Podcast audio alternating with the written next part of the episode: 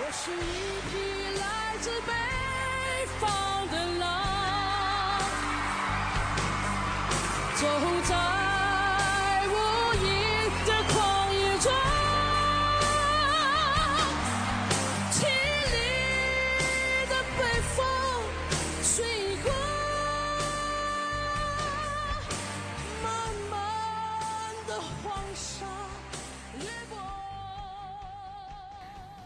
Hello，大家好，欢迎来到自然科学园。最近啊，圆圆去逛书店，发现在儿童图书区域，有动物形象的图书特别多。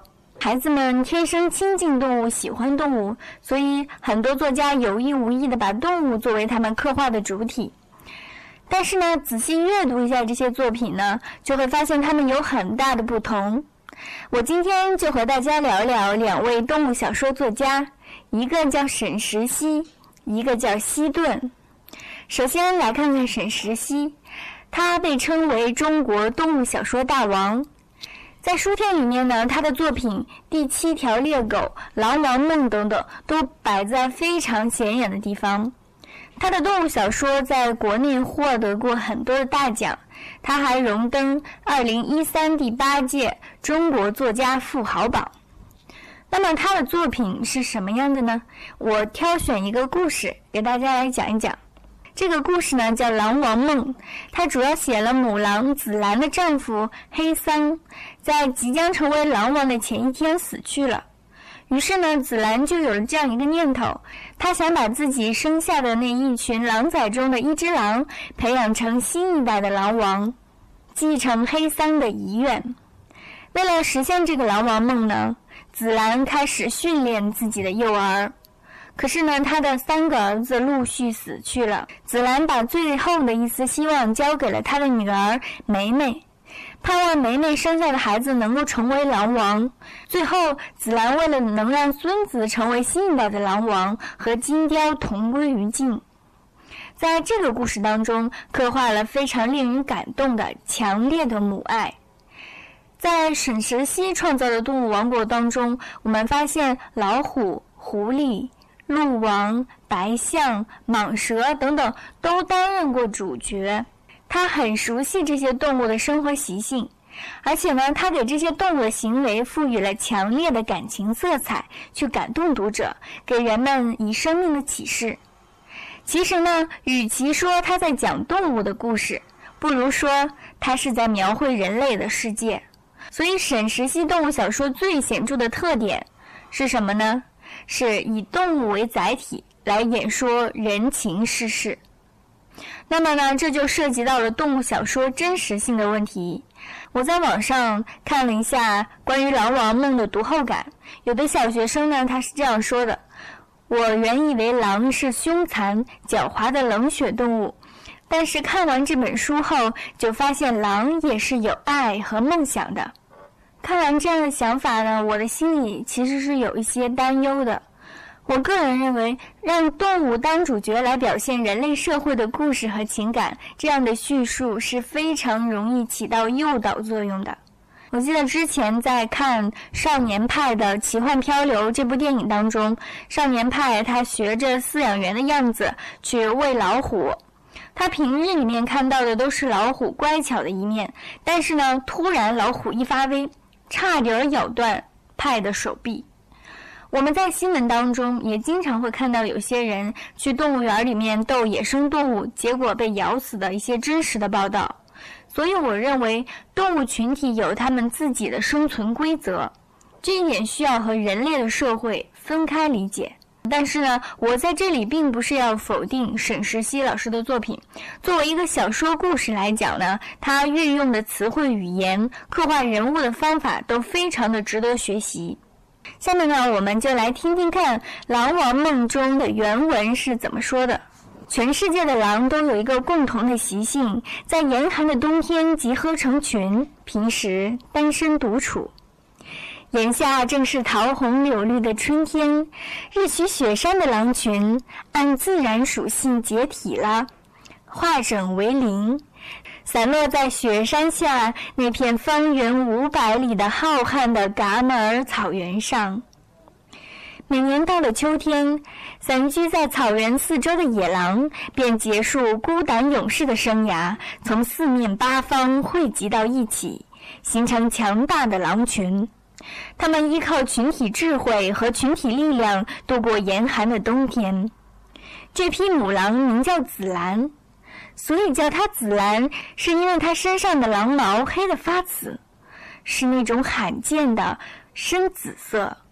腹部却毛色纯白，它体态轻盈，奔跑起来就像一片飘飞的紫色雾蓝，是不是很美啊？感兴趣的朋友可以在节目之后找沈石溪的作品来读一下。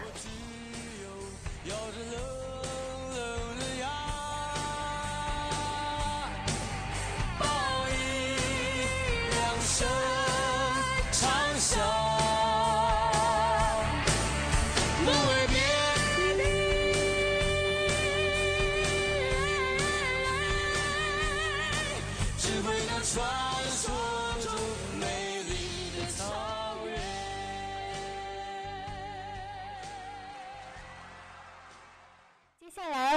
西顿。西顿是动物小说题材的开创者，他从小就热爱大自然，悉心观察研究大自然里面的飞禽走兽。西顿几乎在每一篇作品中都把触角伸到了动物的方方面面，从动物的成长与日常生活中自然地引出动物的生存困境与智慧，以及动物的爱。他在掌握丰富真实的细节的基础上，进行适当的想象，塑造出一个个鲜活感人的形象。所以，我觉得这种写实动物故事更真实、更打动人。有评论说，希顿常年观察动物，对动物学也深有研究，并参与过百科全书的编纂工作，完全有理由把他的动物故事看作一种特殊的野生动物手册。就知识性和艺术性的完美结合而言，在动物小说领域，到目前恐怕还找不到第二位可与其相媲美。那么，为什么希顿的作品会得到这么高的评价？他为什么会把动物小说写得这么真实呢？其实，这与他特殊的人生经历是分不开的。一九四一年，四十一岁的小说家希顿在美国东北部买下一片土地，为自己建造了一个庄园。可是呢，附近的孩子们经常在夜里偷偷地翻进围栏，在庄园里面涂鸦、打猎、破坏、随意丢垃圾。于是呢，希顿就组织园丁来彻夜的值班，但是始终无法阻止这帮孩子们的破坏。于是西顿就向朋友们求救，大家异口同声地建议他去请当地的警察。对付这帮无法无天的小毛孩，只有一个办法，就是把他们暴打一顿，然后送进少管所。听到这句话呢，西顿打了个寒噤。朋友的话听起来是那么的耳熟，和父亲当初的口吻完全一样。在茫茫戈壁沙丘上，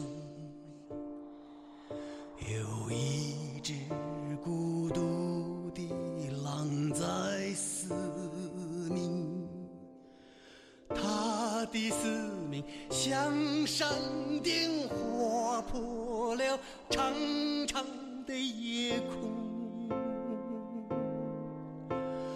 他的嘶鸣像离利剑，穿透了多少猎人的心。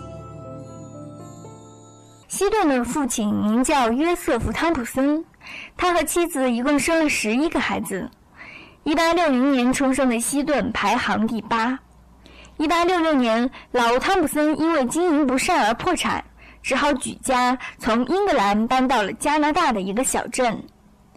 汤普森买了一块林地，把树都砍倒，开辟成农场。西顿当时只有六岁，没办法劳动，于是呢，他每天和弟弟整天的在树林里面跑来跑去。他喜欢上了林子里面的鸟，特别擅长学鸟叫。有个邻居收集了上千只鸟的标本，西顿没事儿就跑去他家玩儿。后来邻居抓了一只小乌鸦送给他，希顿专门为这只小乌鸦做了一只精致的鸟巢。可惜，野生的小乌鸦不适应人工的环境，不久就死饿死了。希顿失去了生平第一只宠物，他由此呢立下了生平的第一个誓言：不再饲养野生动物。因为收入有限呢，希顿一家人住在多伦多的贫民区。希顿小时候身体非常瘦弱，还因为一次意外事故落下了对眼的毛病，这个就成为了同学们的笑柄。他在外面挨打，回家也得不到安慰。据希顿自己的回忆呢，他父亲是个暴君，对孩子们实行军事化的管理，经常无故打人。老帕汤普森还是一个好吃懒做的伪君子，他每周都会带领全家去教堂做礼拜，然后私下里占用丈母娘留给妻子的遗产。但是呢，希顿的兄弟们对父亲是有不同的回忆的。希顿的哥哥威廉也有记日记的习惯，他记忆中的爸爸并不是一个坏父亲。有个传记作家因此得出结论。希顿从小就患有强迫症，总是幻想自己受到了迫害。希顿呢自己也承认，他小时候最喜欢幻想的一个场景就是自己被家人和朋友们误解，直到自己快死了，大家才明白了真相。他让大家在自己的墓碑上只刻一个词：“被误解的人。”希顿家附近有很多流浪猫，经常被狗和小孩欺负。他喜欢观察这些猫，把自己受迫害的幻想寄托在猫的身上。后来，他根据这段经历写出了《贫民区里的猫》。故事的主人公是一只从小失去母亲的流浪猫，在贫民区的艰苦环境中长大。后来，阴差阳错地被误认为是一只名贵的纯种猫，被一个富人收养。可是他坚持自己的生活习惯，最后凭借出色的直觉从富人家里跑了出来，回到自己熟悉的贫民区，在那里颐养天年。那个时候的西顿呢，就像是这只贫民区里的猫，习惯生活在自己的世界里面，依靠自己的小聪明和周围的恶人们周旋。十四岁那年，西顿读完了芬尼莫尔·库珀的小说《最后的墨西哥人》，从此对印第安人生活方式产生了兴趣。他偷偷地在森林里开辟出一小块平地，自己动手修建了一座印第安式的小木屋。他把这间屋子当做自己的秘密基地，幻想自己是住在森林里的一名印第安武士。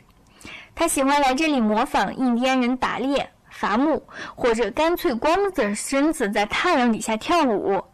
对于希顿的新爱好，老汤普森非常厌烦。他认为儿子这样做是不务正业。他不相信动物学家是一个能养家糊口的职业。于是呢，他逼着儿子放弃对动物的爱好，苦练绘画，将来做一名画师。希顿十九岁那年，老汤普森给了儿子四百美元，把他送到英国。希望他能进入伦敦皇家美术学院深造。希顿在伦敦的日子非常难熬，他很穷，买不起肉和蔬菜，只能靠面包和牛奶度日，身体搞垮了。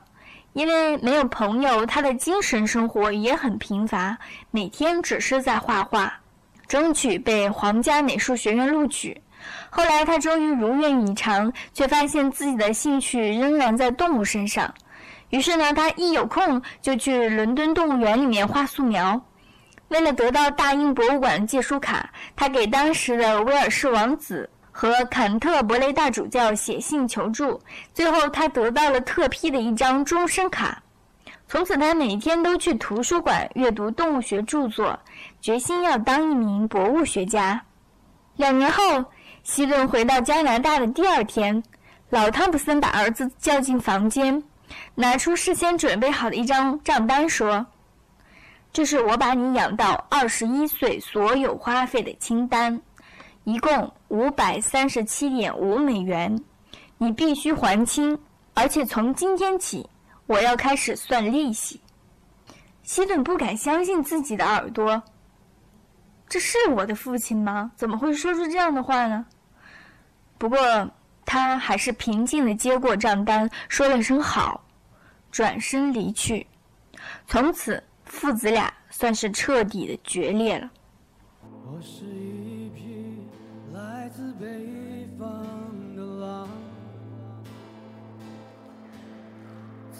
在无垠的旷野中，凄厉的北风吹过，漫漫的黄沙掠过。希顿买了一张火车票，逃离了父亲的家，想要投奔两个哥哥。就在火车进入市区的时候，雪地里面发生了惊人的一幕：一群凶猛的猎狗围住一只灰色的森林狼，对它发起一波又一波的攻击。灰狼毫不退缩，和猎狗们对咬。西顿当时几乎要打开车窗，跳下火车去帮助灰狼，他完全站到了灰狼一边。火车很快开过去，那只灰色独狼的形象却深深地印在了他的脑海里。希顿花了很长时间研究温尼伯格的森林狼，后来他根据这段经历写了一个精彩的故事，题目就叫《温尼伯格的狼》。在这个故事里，猎人保罗和他的猎狗杀死了狼妈妈和他的宝宝。一个叫吉姆的小孩救下了一只狼宝宝，并把它养大。从此呢，这只狼就成了吉姆的保护神，还曾经救过吉姆的命。后来吉姆生病死了，狼挣脱铁链逃了出去，从此游荡在城市周围，专杀猎狗和醉汉，最终设计杀死了醉鬼保罗，为全家报了灭门之仇。因为沉溺于研究狼，希顿有了一个新外号，也叫狼。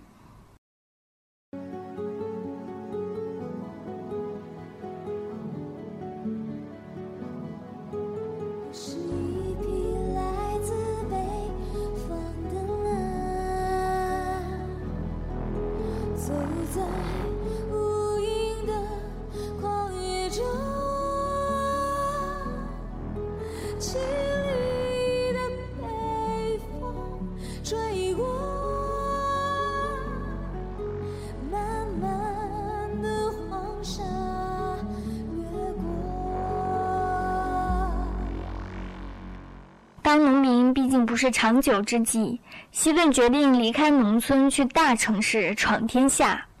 在这一时期，他写下了自己的第一篇动物小说《春田狐》。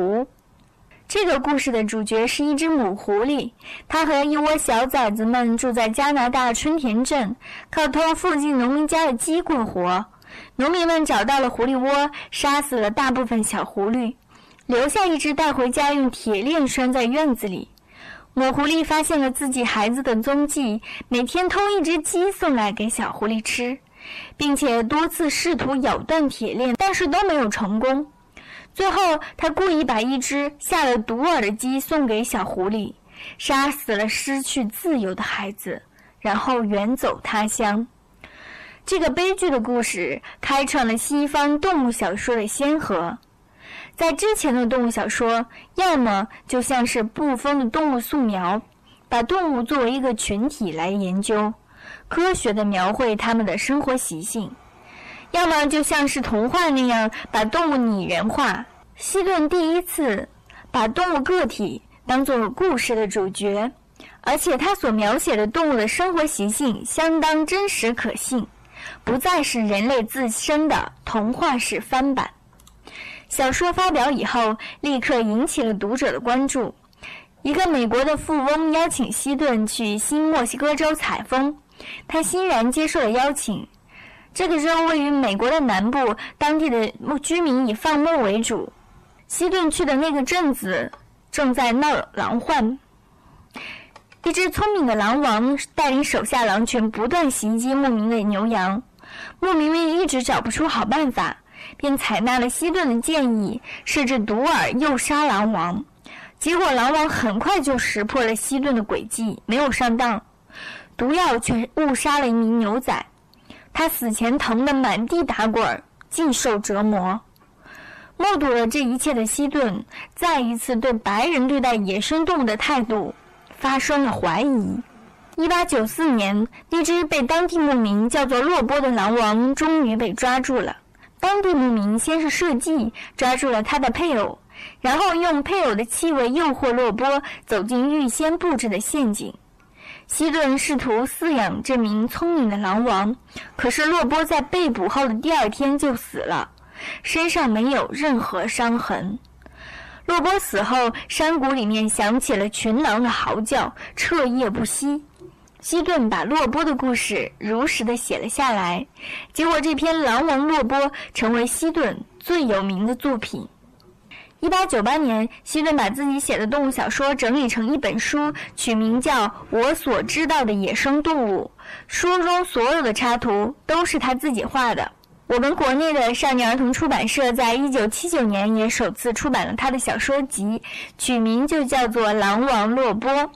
这也是大陆读者第一次读到了希顿的作品。其实他的书绝对不是童话。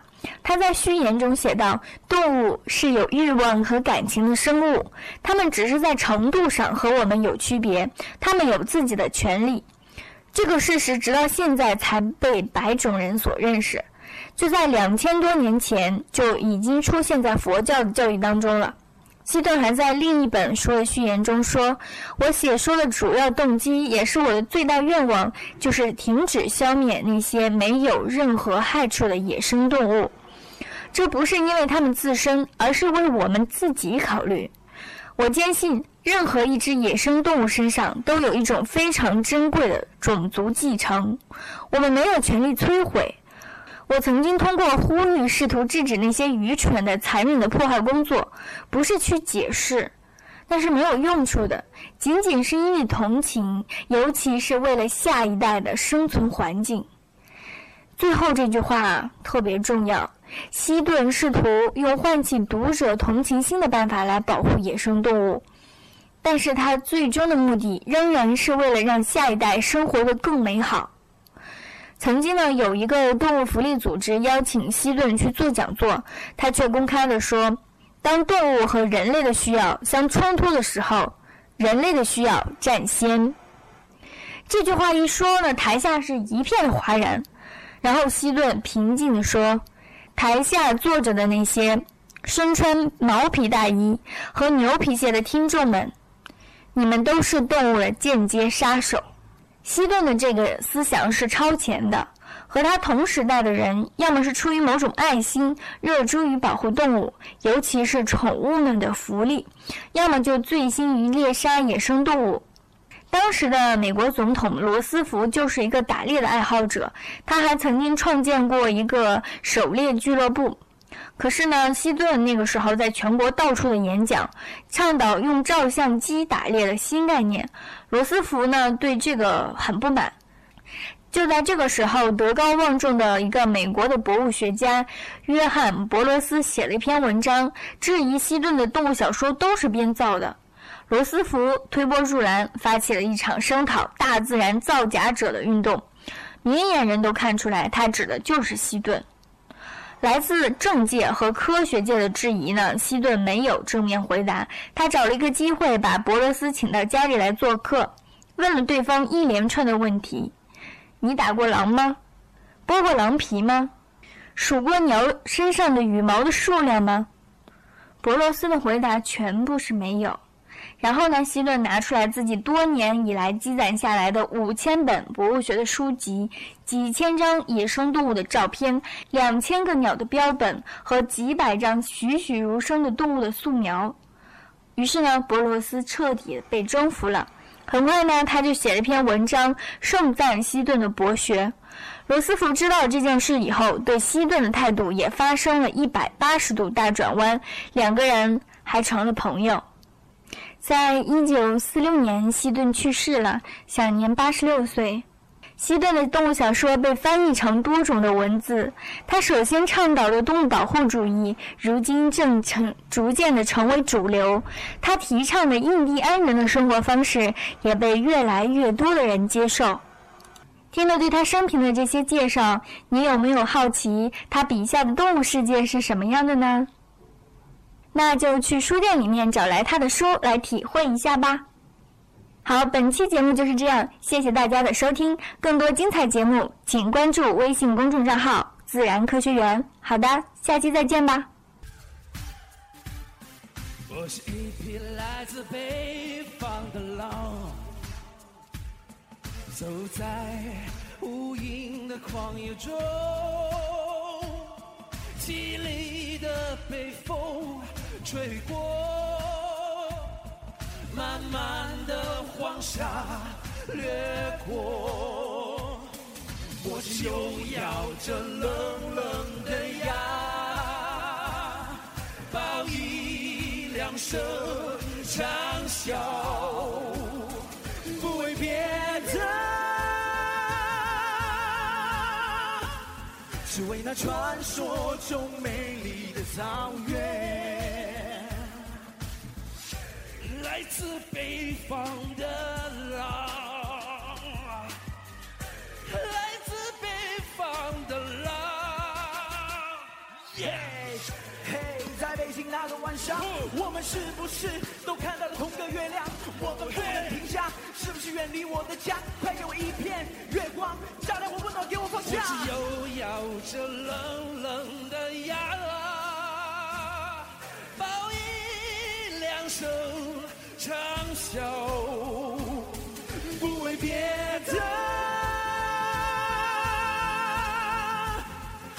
那传说中美丽的草原，不为别的，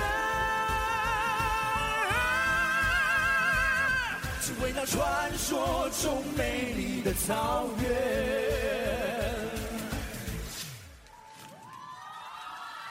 我是一匹来自北方的狼